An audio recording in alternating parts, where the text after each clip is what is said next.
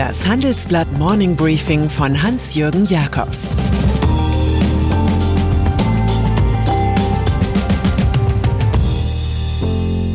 Guten Morgen allerseits.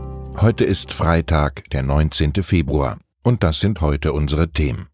Laborkrieg um das Coronavirus. Porsche doppelt an der Börse. Und Berlin streitet um die Wirtschaftsweisen. Zusammenarbeit ist in Zeiten von Covid-19 wichtiger als je zuvor. Deshalb setzt Facebook die gemeinsame Arbeit mit europäischen Regierungen, Behörden und Forschungsteams fort. So nutzt in Spanien die Weltbank Facebook-Karten zur Prävention von Krankheiten, um den Bedarf an Covid-19-Tests und Krankenhausbetten vorherzusagen. Und gemeinsam mit europäischen Regierungen hat Facebook WhatsApp-Chatbots entwickelt, die Fragen zu Covid-19 schnell und präzise beantworten. Mehr auf about.fb.com slash de slash Europe. Laborkrieg um das Coronavirus. Behaupten kann man ja vieles. Zum Beispiel, dass Joe Biden die US-Wahlen gar nicht gewonnen hat oder dass Bill Gates allen Menschen mit dem Impfvorgang einen Chip einsetzen will. Rund um die Entstehung des Coronavirus sind jetzt ebenfalls abenteuerliche Theorien im Umlauf. Sie münden regelrecht in einem deutsch-chinesischen Laborkrieg. Da ist auf der einen Seite der Hamburger Nanowissenschaftler Roland Wiesendanger. Er bilanziert, dass es sehr viele Indizien gibt, die einen Laborunfall im Wuhan Institute of Virology als die mit Abstand wahrscheinlichste Ursache für die Pandemie erscheinen lässt. Diese Version verbreitet auch die Hamburger Universität. Auf der anderen Seite erscheint Zheng Zhuang, ranghöchster chinesischer Epidemiologe. Der hat seine eigene Labortheorie. Danach sei Covid-19 auf Geschehnisse in Fort Detrick, einem biomedizinischen Forschungsinstitut in Maryland, zurückzuführen. Wie auch immer, in Die Physiker von Friedrich Dürrenmatt heißt es, es gibt Risiken, die man nie eingehen darf. Der Untergang der Menschheit ist ein solches. Handel mit China. Der eine Teil der Republik regt sich über Xinjiang auf, über Erziehungslager für muslimische Uiguren oder über Hongkong. Der andere Teil der Republik freut sich, dass es wieder rasant losgeht mit dem China-Geschäft. 2021 soll die von Kommunisten verwaltete Wirtschaft der kapitalistischen Volksrepublik um mindestens acht Prozent wachsen. Für fünf deutsche Konzerne ist China nach unseren Recherchen der größte Einzelmarkt, für BMW, Daimler, Infineon, Adidas und vor allem für Volkswagen. Die Wolfsburger verkaufen dort 41 Prozent ihrer Vier-Räder-Ware. Doch parallel zu den schönsten Geschäften wachsen eben nicht nur Umsatz und EBIT, sondern auch die Abhängigkeiten vom System des Xi Jinping, des neuen Mao von Peking. Zum Trend passt, dass die Europäische Union 2020 erstmals mehr Handel mit China als mit den USA trieb. Die Importe aus der Volksrepublik stiegen um 5,6 Prozent, die Exporte nach China um 2,2 Prozent. Der Donald Trump Abschreckungsfaktor bewirkte bei den Europäern in den Deals mit den USA dagegen ein Minus. Umsturz bei Daimler. Wenn wir schon bei Daimler sind oder besser bei dem, was der Konzern mit dem Stern einmal war, im großen Wochenendreport beschreiben meine Kollegen Franz Hubig und Martin Murphy den Umsturz von oben. Was haben sie früher geschimpft über die Zentrale als Bullshit Castle? Heute ist sie das Castle Rock des von Innovationsfreuden angetriebenen CEO Ola Kelenius. Eben erst hat er die Lkw-Sparte abgespalten, nun soll Mercedes weitaus früher als geplant verbrennerfrei werden. Die nächste S-Klasse würde tutto completo elektrisch fahren. Die Quellen der Inspiration des Chefs sind die Elektroangreifer NIO und Tesla. Im Gespräch sagt der 51-Jährige über den Umbruch im Konzern, wir müssen weg vom Verwalten des Besitzstands und müssen schneller werden.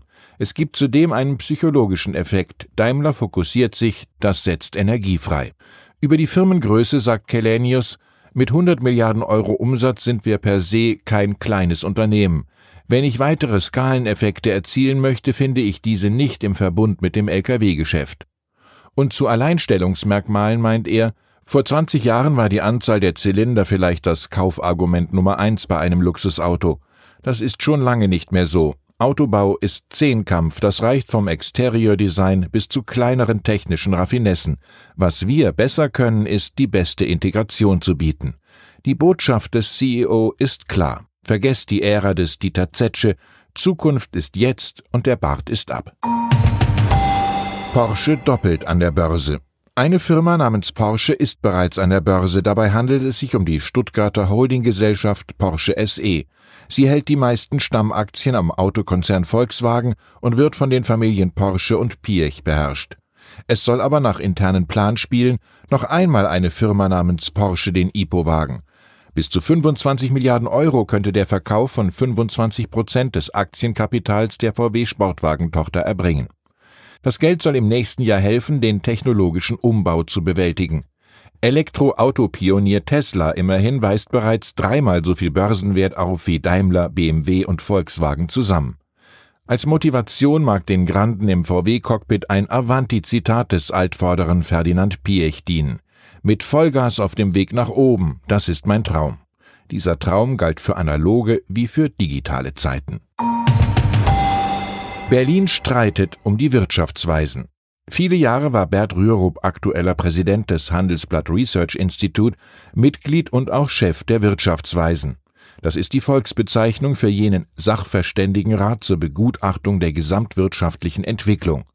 Ludwig Erhard schuf ihn 1963, um Gewerkschaften zum Maßhalten zu bringen.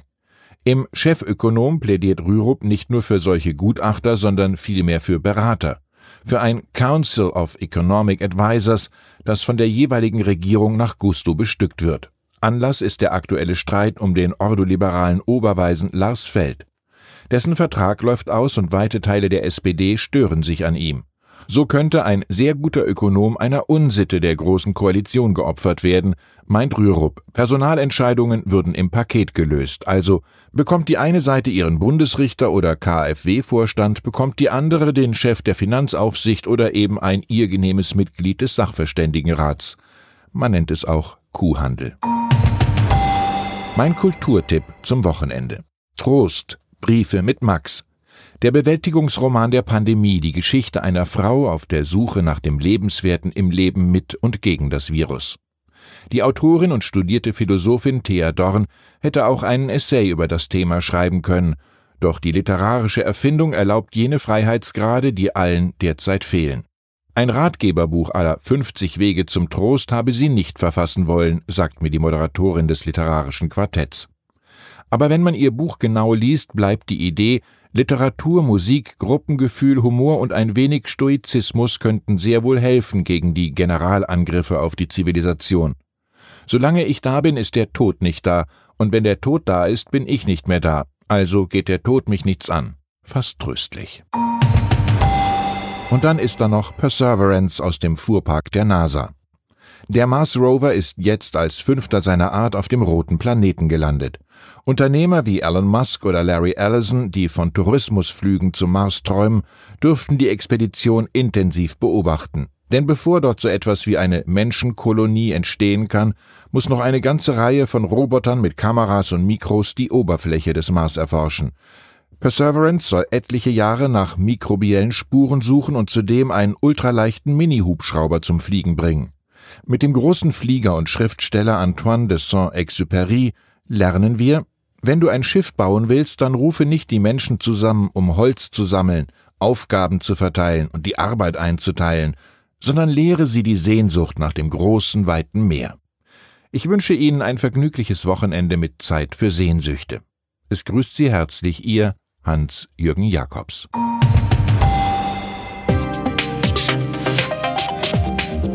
Ab 17.30 Uhr sprechen wir bei Handelsblatt Today über alle Themen, die die Finanzwelt bewegen. Für eine erfolgreiche und nachhaltige Anlagestrategie spielen verschiedenste Faktoren eine Rolle. Beim Thema Portfolioanalyse vertrauen daher viele Anleger erfahrenen Experten. Diese beurteilen die Investments regelmäßig kritisch und richten sie im Zweifel neu aus. Dieses und andere Themen präsentiert von unserem Initiativpartner, der Hypo Vereinsbank Private Banking. Das war das Handelsblatt Morning Briefing von Hans-Jürgen Jakobs, gesprochen von Peter Hofmann.